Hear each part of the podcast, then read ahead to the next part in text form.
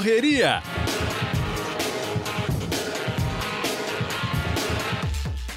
Olá, amigos. Você já está conectado no Correria, o podcast do GE que fala de corrida de rua, qualidade de vida, treinamentos, provas, tudo mais que estiver relacionado ao esporte. Você pode nos encontrar no seu agregador preferido de podcasts. Estamos na Apple, no Google, no Pocket Cast ou, claro, no ge.com.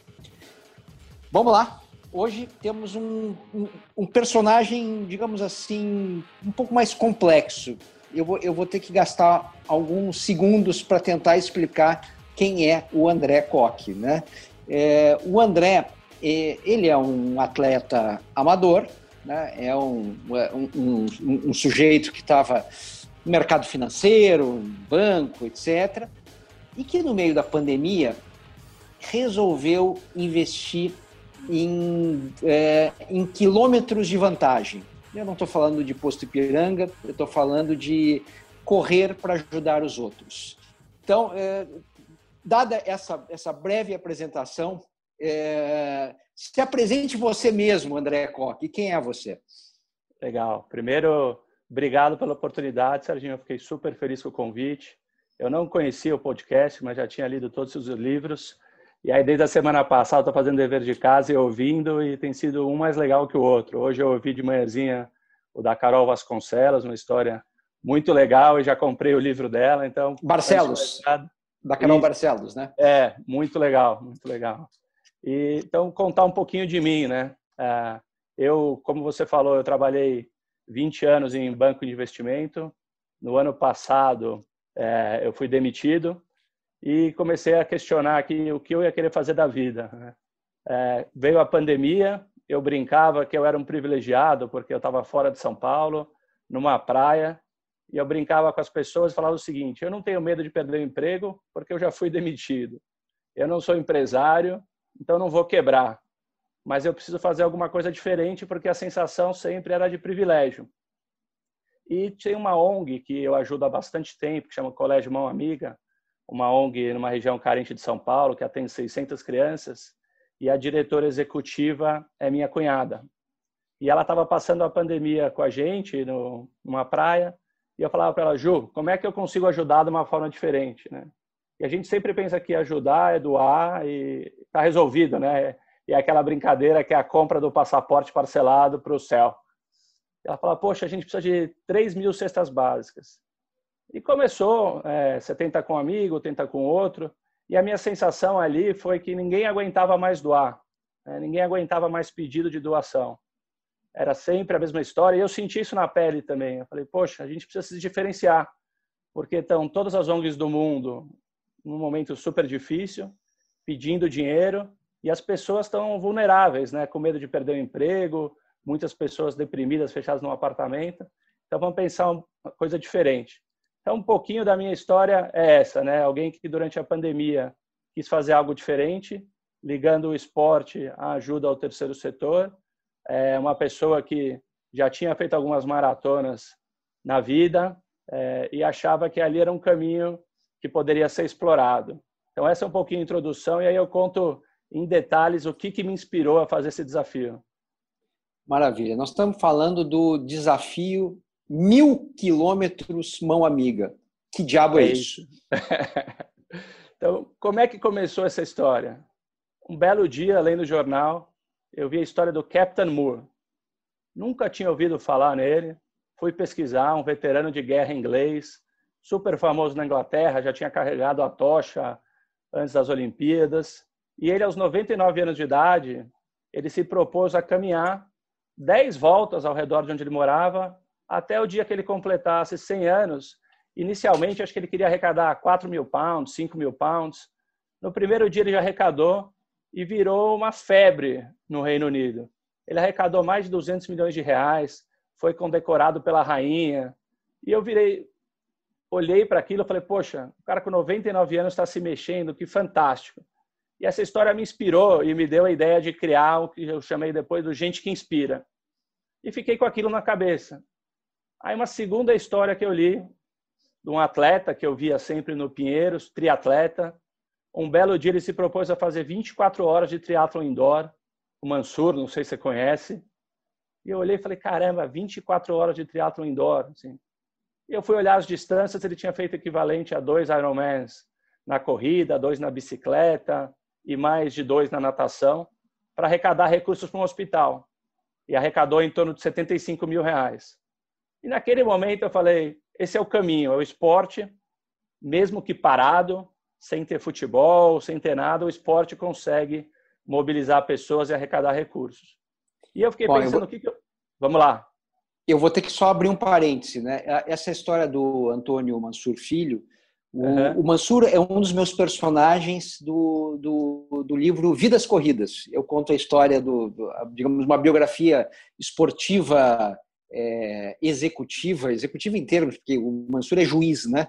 É. É, eu misturo a vida profissional e esportiva, ele está nesse livro que eu escrevi faz uns cinco anos, mais ou menos, chama Vidas Corridas. E o Mansur, essa história específica que ele vai, que ele corre para arrecadar, ele, ele é um episódio, eu queria, eu queria até saber, me lembrar do número, mas faz uns, uns seis episódios para trás é, do Correria. Então a gente já conversou com o Mansur, então essa história está bem contada. É, ele é, fazendo esse, esse é, super desafio de triatlo, né, as 24 horas lá, coisa e tal, na clínica do Gustavo Malhoca. Né? É, Exato. Ele, ele, fez isso fechado, cheio de precauções, justamente para arrecadar. Desculpe te interromper, mas Imagina. era para fazer o, o parênteses. Não, eu, é, parênteses mais do que oportuno, e a história dele é incrível, né? Não só desse desafio que ele fez, mas toda a trajetória dele no triatlo. E é um cara que eu sempre via, mas não conhecia. E isso na cabeça, no dia 1 de maio, eu falei, putz, já sei. Eu estou correndo aqui desde o dia 19 de março, todo dia. Eu vou pegar essas distâncias que eu corri e vou pedir para as pessoas doarem o mesmo que eu correr. Eu me proponho a doar no mínimo um real. E eu falei, para mim é fácil, eu já tinha doado antes, só me resta correr. E vou pedir para as pessoas fazerem o mesmo. Primeiro de maio, eu voltei para casa com essa ideia. Eu fui bombardeado. Você está maluco? Falar de corrida durante a pandemia não faz sentido nenhum. As pessoas estão fechadas. A única pessoa que adorou, e acho que eu não tinha opção, foi a Ju, diretora do colégio, que falou: Poxa, eu achei legal. Você acha que a gente arrecada quanto? Falei, ah, Ju, não tenho ideia, mas o que vier é lucro, né? E fiquei com isso na cabeça. Vou ou não vou? E aí foi muito legal, Serginho, porque no dia 2 de maio eu tô correndo na praia, e só um parênteses aqui, o local que eu estava era permitido correr, eu ia à praia todo dia seis e meia da manhã, a hora que não tinha ninguém, corria, voltava para casa e não pisava mais na praia é, tinha o apoio dos guarda-vidas e eu falava para eles: o dia que precisar parar, você me avisa, eu paro. E aconteceu lá para frente, uma história boa também. E aí, 2 de maio, eu estou correndo. Com quem eu cruzo? Mansur pedalando. E o Mansur não sabia quem eu era, mas quando eu cruzei com ele, eu falei: pô, tem que dar os parabéns para esse cara, né? Pô, Mansur, parabéns! E ele ficou feliz, acho que oh, alguém reconheceu, sabe o que eu fiz, deu um sorriso ali. Eu falei, que bacana. E foi um dia que eu estava correndo bastante, eu fiz uma meia maratona. E cada dia que eu cruzava com ele, cada hora que eu cruzava com ele, ele, vamos lá, aquele jeito dele que você conhece bem, vamos lá, velhinha, vamos lá. Pô, naquela hora eu falei, não tenho dúvida, eu vou fazer. Cheguei em casa, abri um grupo de WhatsApp e falei, nasceu ali o desafio mil quilômetros, mão amiga. E o que, que era o desafio mil quilômetros, mão amiga? Eu falei, tem que ter algumas regras. Né? Primeira regra, eu me proponho a correr no mínimo mil quilômetros em dias consecutivos, eu não vou parar nenhum dia. Me proponho a doar no mínimo um real por quilômetro que eu correr e eu peço para as pessoas nesse grupo fazerem o mesmo. Foi muito legal, porque a hora que eu criei o grupo, deu cinco minutos, um cara que tinha sido meu chefe falou, poxa, eu pago dois no quilômetro. E já depositou lá dois mil reais. Eu falei, ó, já começamos bem. E o negócio foi crescendo, foi crescendo, e aí a turma, pô, mas precisamos colocar isso para divulgar. Vamos colocar no WhatsApp, no Instagram, em tudo que for mídia. Eu não tinha Instagram, criei uma conta lá para o desafio Mil Quilômetros, uma amiga, e no dia 2 de maio nasceu esse desafio, que para mim foi uma experiência extremamente gratificante. É, e aí eu te conto um pouquinho mais de como foi evoluindo, é, o que, que a gente criou, foram inúmeras meia maratonas, uma maratona, uma que eu brinco que foi uma ultra maratona, e tudo sozinho, né?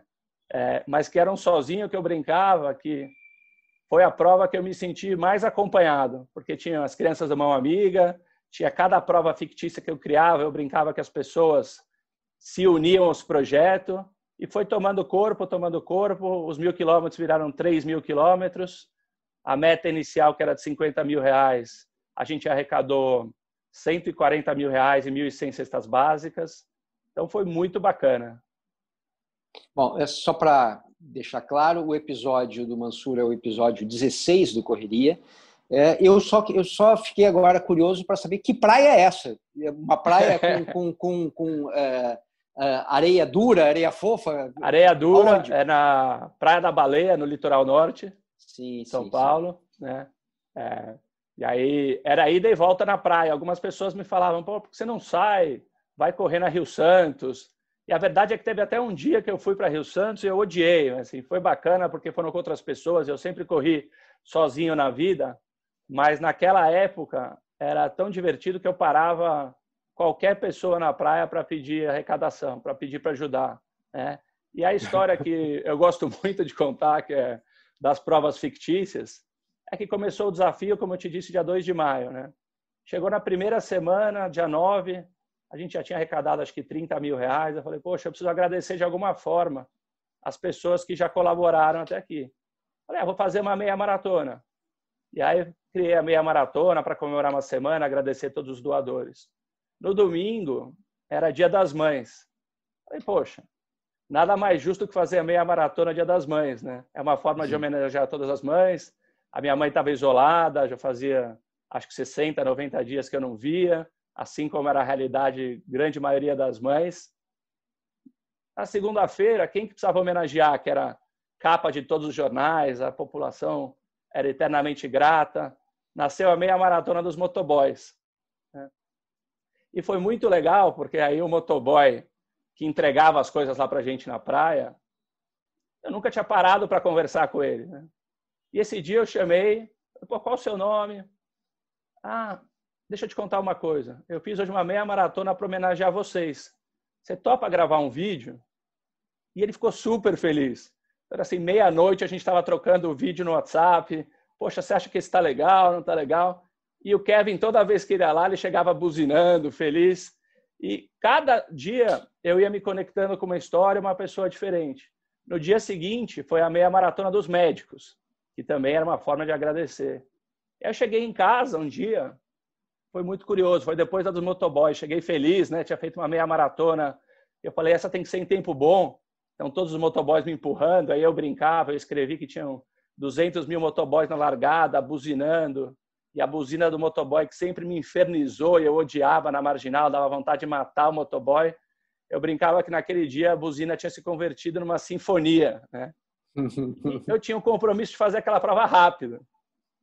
E óbvio que não foi uma prova extremamente rápida, mas foi a mais rápida daquela jornada do desafio mil quilômetros. Acho que foi uma hora e 38, alguma coisa assim.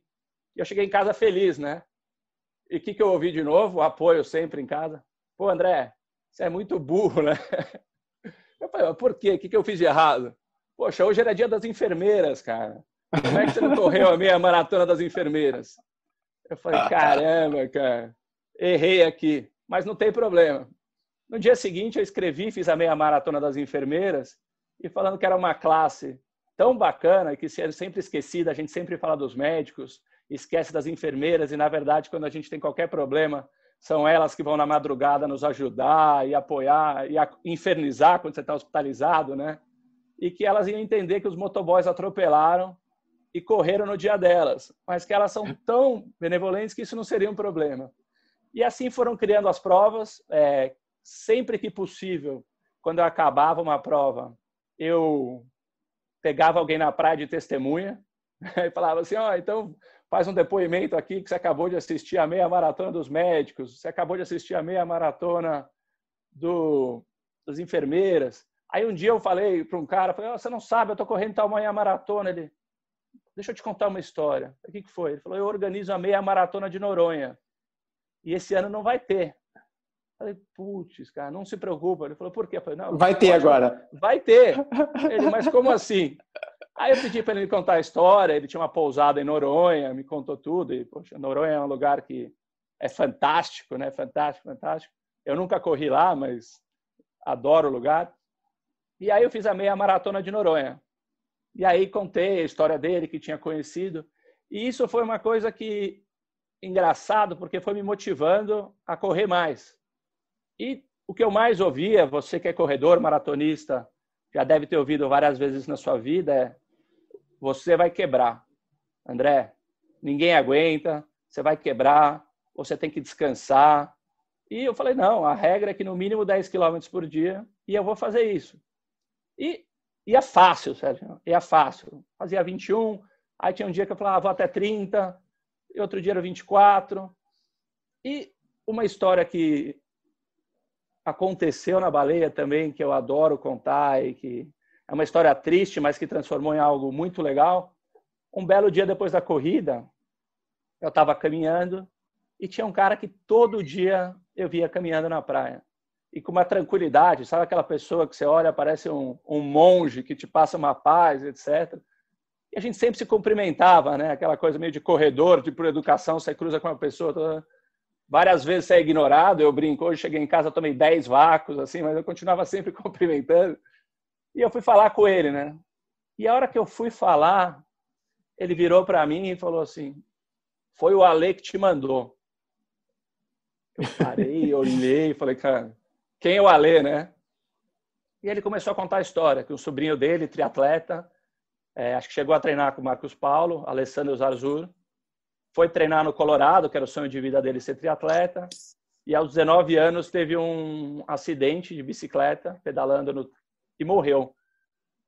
E ele super emocionado contou a história, que era o sobrinho que nadava com ele, do que como a família ficou devastada e que transformou isso tudo num instituto que chama Instituto Faz.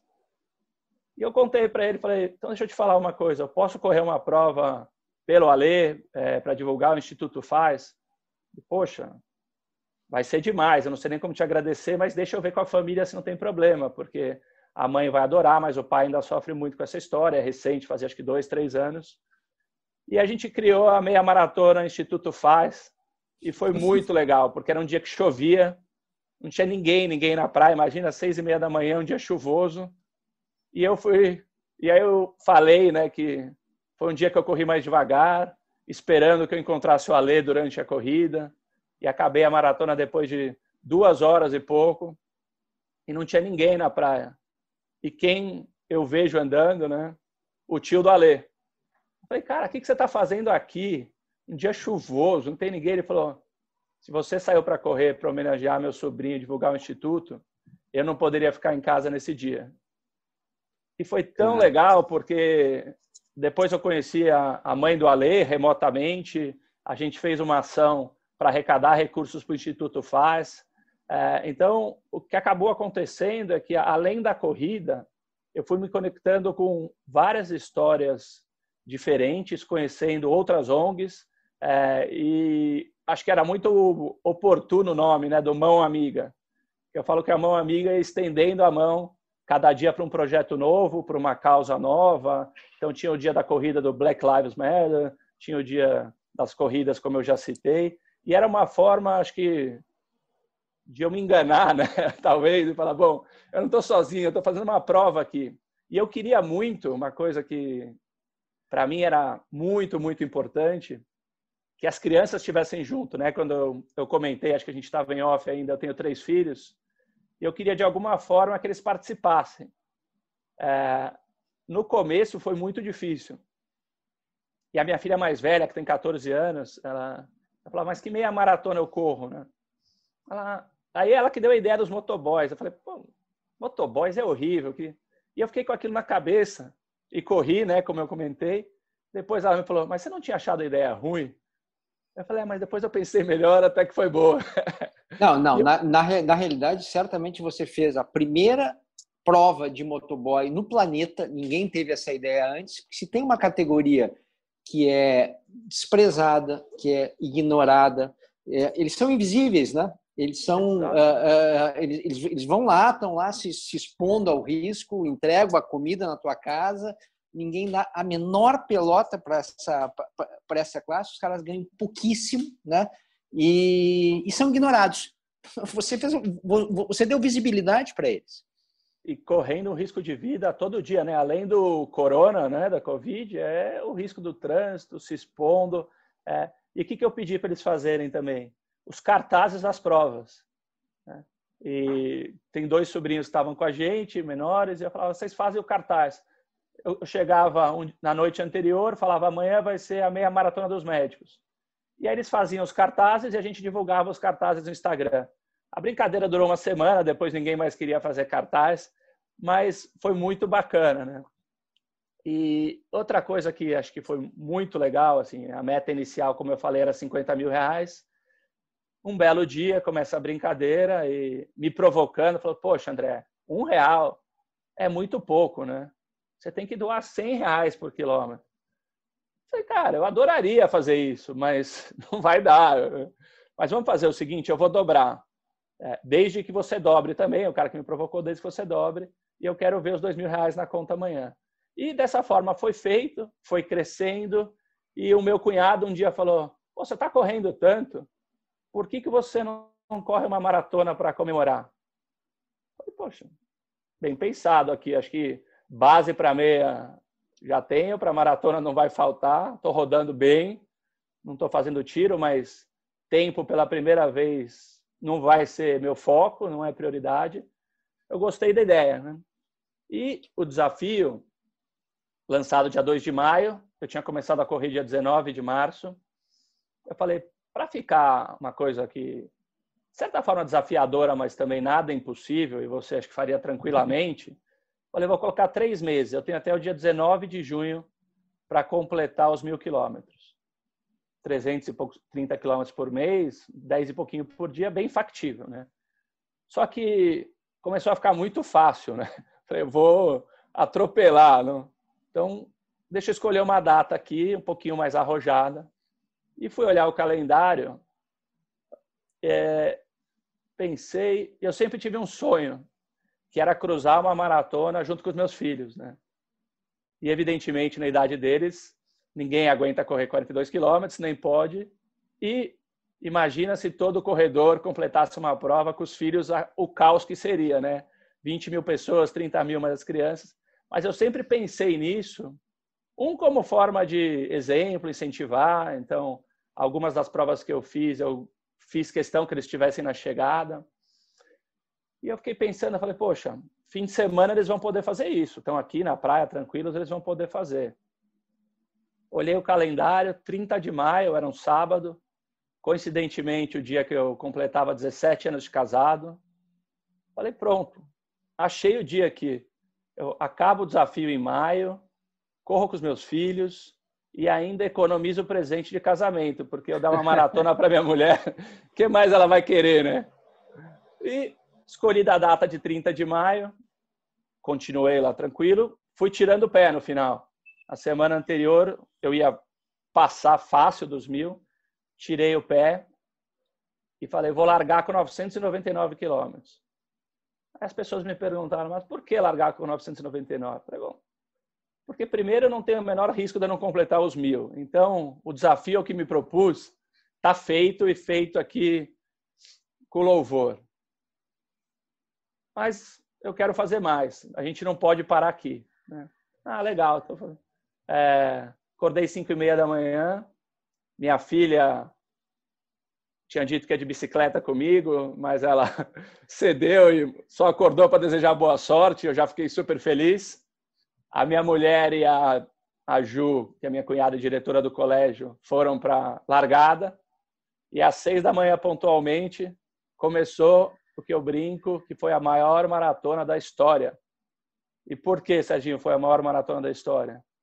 Porque tinham 200 mil motoboys, tinham todas as mães do mundo que foram homenageadas, tinham todos os médicos, os enfermeiros, a comunidade de Noronha, as crianças do Instituto Faz, e assim foi, né? E foi muito legal porque pela primeira vez na história eu não tive a menor preocupação em que tempo eu ia acabar, qual que era o pace, aquela história toda de RP que a gente sempre ouve aí no universo de corrida. Falei, eu vou curtir aqui e eu quero que essa prova não acabe nunca, né? Só que tinha um detalhe, né? Primeiro, tinha que ser a prova mais longa da minha vida. E segundo, eu tinha que realizar esses sonhos que eu tinha comentado com você. E eu tive uma ideia que foi a seguinte: eu falei, eu vou pegar cada um dos meus filhos e vou criar um projeto diferente e vou dar uma bola de futebol para eles. A bola laranja de um projeto beneficente também que é super legal.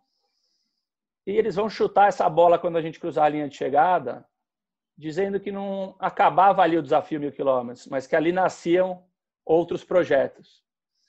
Isso foi feito, a gente cruzou a linha de chegada junto, só que eu não parei. e ninguém entendeu. E eu continuei correndo. E na minha cabeça, eu falei, hoje eu vou até onde for. E teve um cara que eu acabei conhecendo na baleia, que me acompanhava às vezes de bicicleta, o Duda. E ele, no final da prova, ele estava junto lá comigo, pedalando. Ele falou, cara, você tá maluco? Já acabou, onde você vai? Aí eu falei, ah, Duda, eu acho que eu vou até 50. Você tá louco? Pra... Você tá louco? Para quê? Eu falei, cara, eu tô bem. Ele falou, não, não faz sentido. Eu falei, então 45. Falei, não, não, cara, as pessoas estão lá te esperando, vamos comemorar. Eu falei, é, realmente chega, né? Aí eu virei, é, foram 44 quilômetros, foi uma sensação assim indescritível, foi mais legal do que qualquer maratona que eu fiz na vida. A sensação única, única, porque eu consegui juntar ali diversas coisas que eu já imaginei juntar. É, correr com propósito, né, que é uma palavra tão batida, e, ah, qual é o teu propósito, etc., mas de falar, olha o impacto que eu aqui tive sozinho, a partir de uma iniciativa do zero, que ninguém acreditava, a gente arrecadou 200 mil reais para o colégio. Né? Eu não quebrei, eu juntei um monte de gente, e teve uma coisa que foi outro sonho que foi muito legal, foi muito legal, que era o seguinte: como é que eu agradeço todo mundo que correu comigo? Não vou sair ligando para todo mundo, mas tinham mais de 200 pessoas que tinham doado. Né? Eu liguei através de uma pessoa que conhecia a turma da Track and Field, e acho que hoje eu posso falar essa história, na época não podia e me colocaram em contato com o Fred. Eu falei, cara, eu tenho um sonho aqui. Ele falou, o que, que foi? É, e ele me deu uma lição ali, eu nunca tinha falado com ele. Ele, durante a pandemia, cada dia ele falava com uma pessoa diferente, que era uma forma que ele colocou de se interagir outros assuntos, aprender sobre e-commerce e outras coisas, que imagina também uma cadeia de varejo com todas as lojas fechadas. E ele falou: hoje vai ser você, né? Me conta aí a tua história. E eu comecei a contar para ele que eu queria fazer uma camiseta para a gente correr a prova com o nome de todo mundo que tinha doado. Ele falou, cara, tá feito. É só fazer a arte aí, me fala e me diz o que você quer. E eu falei, pô, então eu vou abusar aqui, né? Eu quero fazer em três cores, que eu vou correr cada bloco de 14 quilômetros com uma cor e vou trocar. Não tem problema nenhum também. E naquele dia eu larguei com a camiseta branca, com mais de 200 nomes atrás, e no, alguns nomes que eu falo que fizeram a camiseta ficar extremamente pesada, que foram nomes que eu me conectei durante esse desafio de atletas. Então tinha o Meligene, Cássio Mota, Adriana Samuel, Gustavo Borges, o Tandy, e, e, foi curioso até, porque no quilômetro 14 eu parei, né? O Tandy, para quem não se lembra, jogava com a camisa 14. Eu falei, Tandy, já foram 14 aqui, essa aqui é sua, né? E, e foi muito legal que essa camiseta eu comecei a distribuir para as pessoas na praia. É, e eu comecei, outros dias eu vi as pessoas usando, né? É, evidentemente, a minha família estava todo mundo com a camisa na hora que a gente cruzou a prova. E é uma camisa que eu guardo com muito carinho. Não podia ter o logo da, da Trek na época, porque eles estavam em período de silêncio pré-IPO, iam abrir o capital e não poderia ter nenhum tipo de publicidade, etc. Mas é a camiseta da Trek que eu guardo com mais carinho aqui, porque foi incrível também o que eles fizeram. E aí, Agora, Serginho, é... eu estou falando muito, se precisar me interromper, não. manda bala. Manda ver, manda ver, continue. E aí o desafio mil quilômetros, que eu falo que não acabou, ele tinha que morrer algum dia, né? Porque ele tinha que dar origem a outros projetos que tinham nascido no que eu falo que é você que corre, acho que sabe bem, o cérebro ele fica hiperativado, né? E ainda mais com essa quantidade de endomorfina que a gente estava colocando ali todo dia. Eu parei um dia, olhei e falei, poxa, tem alguns atletas me apoiando já, né? Por que, que eu não faço algo maior? Legal, o que, que eu posso fazer? Um leilão, de, fácil, né? Deixa eu só te interromper. É, Por favor. A, a, a, pergunta que eu ia fazer encaminha para essa tua resposta, eu queria só ser mais específico. Quer dizer, você, é, é, essa história de, de, de, de, doação, ela, como você diz, ela, ela, ela, tem um momento que, que cansa, né? É, o, porque, porque perde, digamos assim, a, a conexão, né? No momento que você conecta isso com desafios pessoais, né, com desafios que, é, pessoais no início, daqui a pouco são desafios comunitários, né, porque mais gente está na mesma, na mesma pegada, é, é tem quase que uma, sei lá, uma gamificação, digamos assim, né? É. Você, você começa a, a brincar para fazer o bem, quer dizer, fica tudo muito mais, muito mais divertido, né?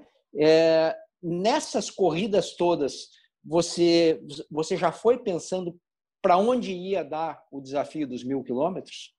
Não, não.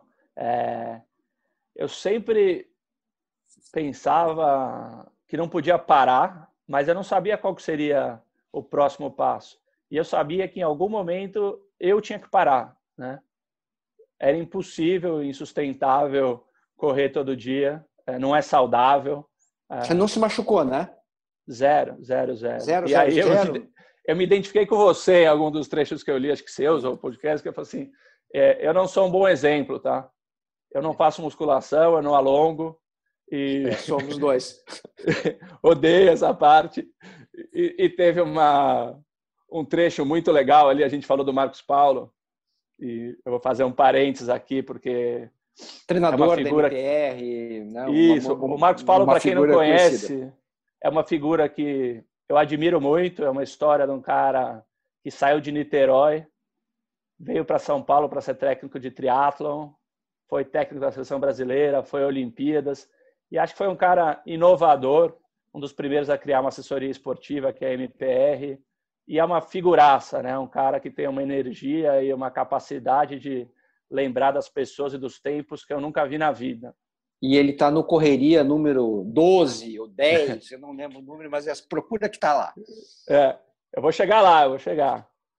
E, e, esse, uma das bolas que a gente chutou, respondendo a tua pergunta, e esse projeto nasceu durante a corrida, chamava Três ONGs, Uma Causa. E o que, que era isso? Falei, eu já ajudei o Colégio Mão Amiga, tem mais um monte de gente precisando de ajuda. Fazer um leilão de esporte é fácil. Pô. Quem é que não vai querer comprar uma camisa de futebol do ídolo autografada, uma camisa de vôlei autografada?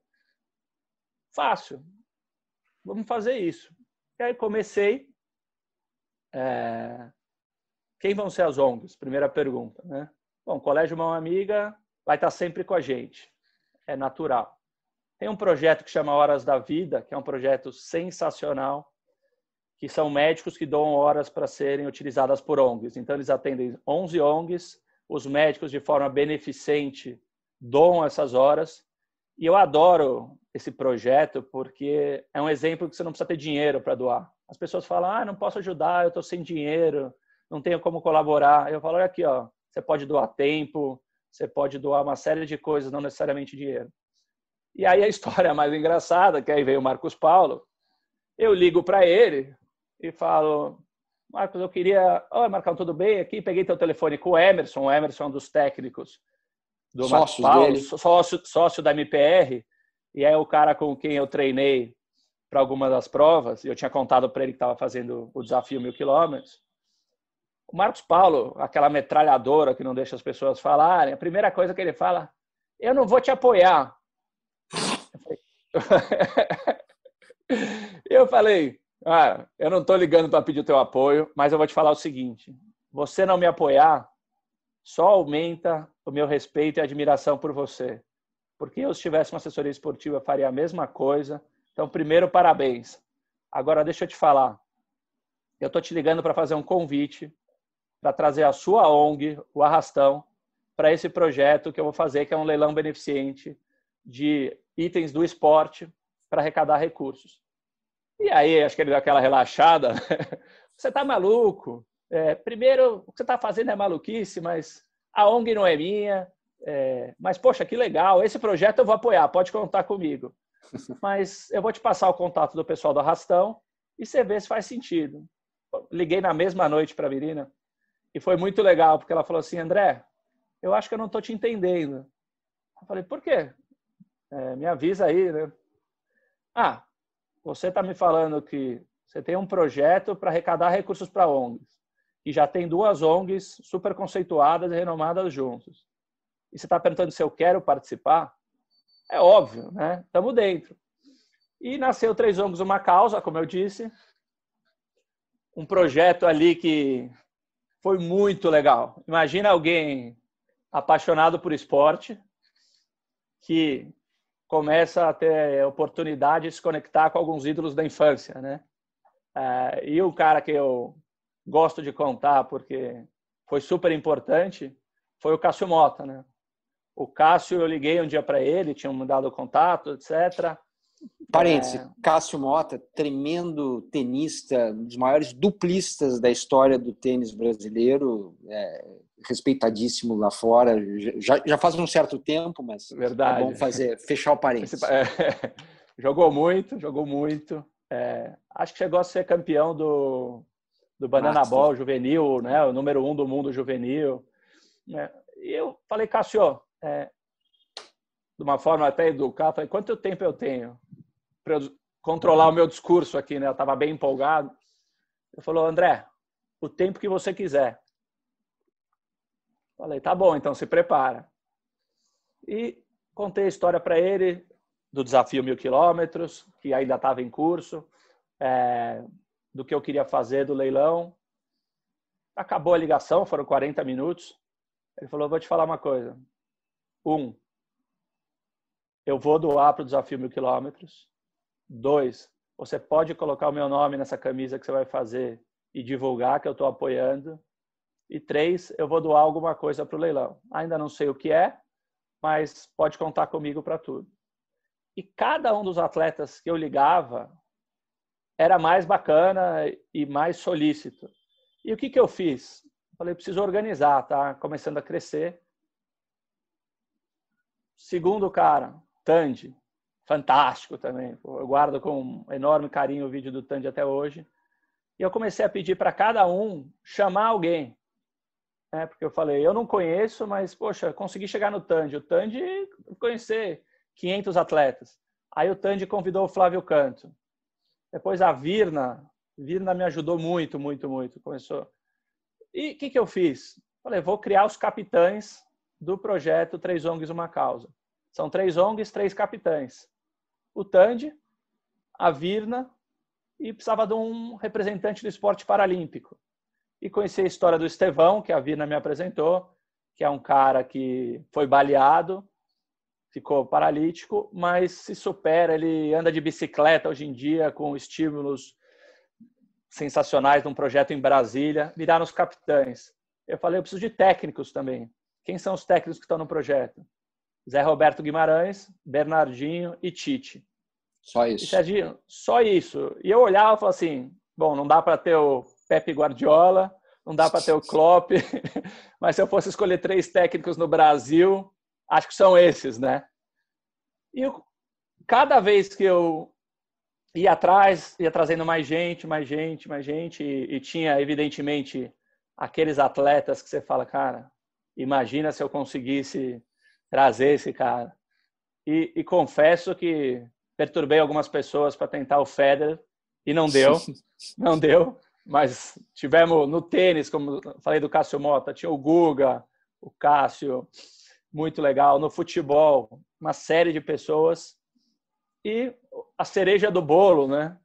Já tinham 100 atletas praticamente. Faltava quem? O Pelé. Como é que eu vou chegar no Pelé? Tenho a menor ideia, né? E olha que engraçado. Um dia eu tinha conseguido chegar no Rivelino, né? através do filho dele, e o Rivelino mandou uma réplica daquela camisa de 70 autografada. Eu confesso que eu fiquei um pouco decepcionado, né? E você tá com essa cara, falando, por quê, cara? Pô, legal pra caramba, camisa de 70. Eu esperava do Corinthians, né? e, eu falei com o filho do Riverino, falei, cara, obrigado, adorei. Mas a gente fazer uma pergunta. Se eu comprar a réplica do Corinthians e mandar para você aí, pro teu pai assinar, ele assinaria? Pô, lógico, não tem problema nenhum. E para não abusar, já tinha do Brasil, falei, são três ONGs, comprei duas do Corinthians. Aquela réplica também super legal. Mandei para ele, ele autografou. Aí, foi uma terça-feira, estou falando com o Rodrigo, que é o filho do Rivelino.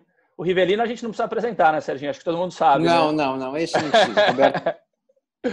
é, falando com o Rodrigo, ele falou, pô, o pessoal passou aqui ontem para pegar as camisas, né?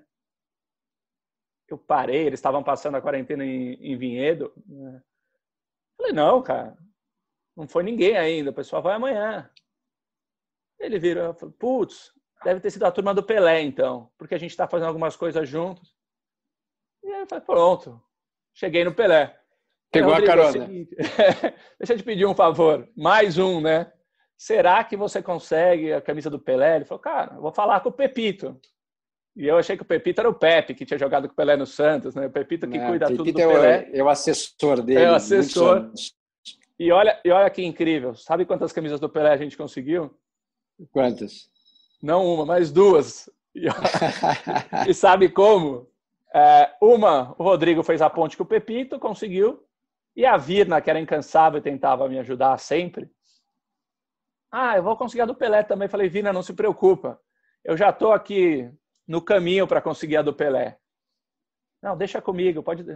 É um belo dia, ela fala, já estou em contato com o Pepito. Legal. O leilão era dia 14 de agosto. Dia 13 de agosto, a gente não tinha nenhuma. O Rodrigo confirmou e a Virna me fala: o Pepito acabou de me mandar, conseguiu uma camisa do Pelé. Falei, Virna, será que é a mesma? Ela, eu não sei, acho que não. Então, maravilha, temos duas do Pelé. E pusemos no ar, no leilão, duas camisas do Pelé na, na última hora. Né?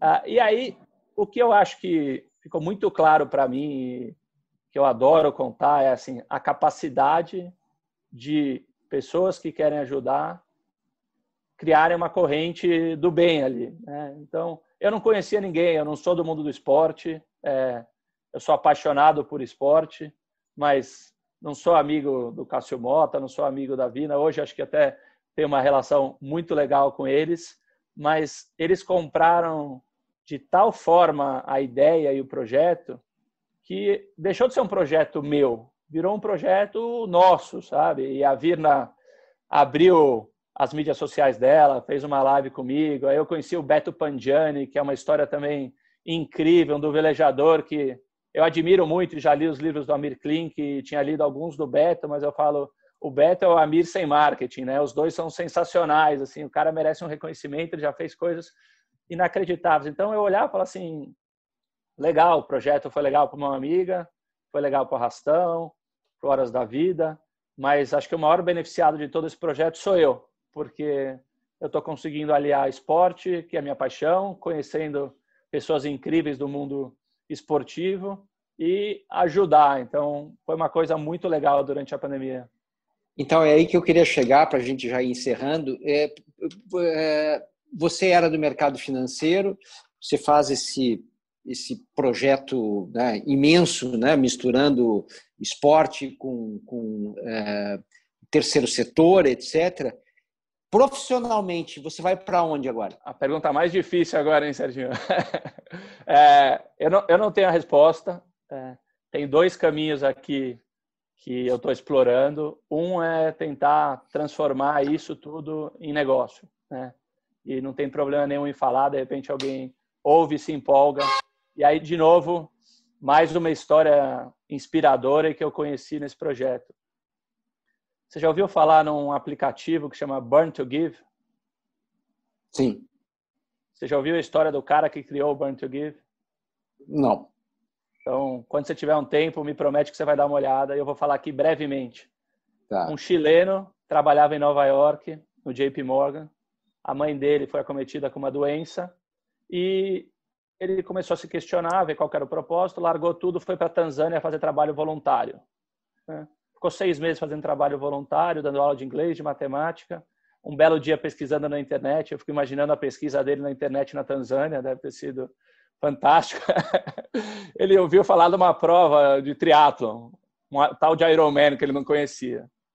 Começou a treinar, é, se classificou para o Mundial de Kona, foi vice-campeão mundial, é, triatleta, melhor triatleta do Chile, é hoje o organizador dos Jogos Pan-Americanos do Chile de 2023 e criou um aplicativo que conecta pessoas que gastam calorias com projetos de alimentação.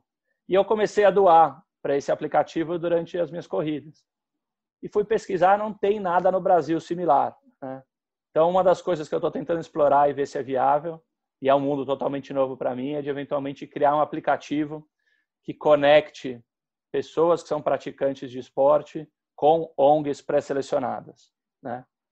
Esse é um dos caminhos e que uniria aqui duas coisas que realmente e o outro caminho talvez seja voltar a fazer algo similar ao que eu fazia, porque a experiência aqui tem sido fantástica, mas eu preciso fazer algo que seja sustentável, né? Então, você sabe que uma das coisas que eu apanhei muito e no bom sentido é, André, quanto que você está cobrando para organizar isso? Eu falei, zero.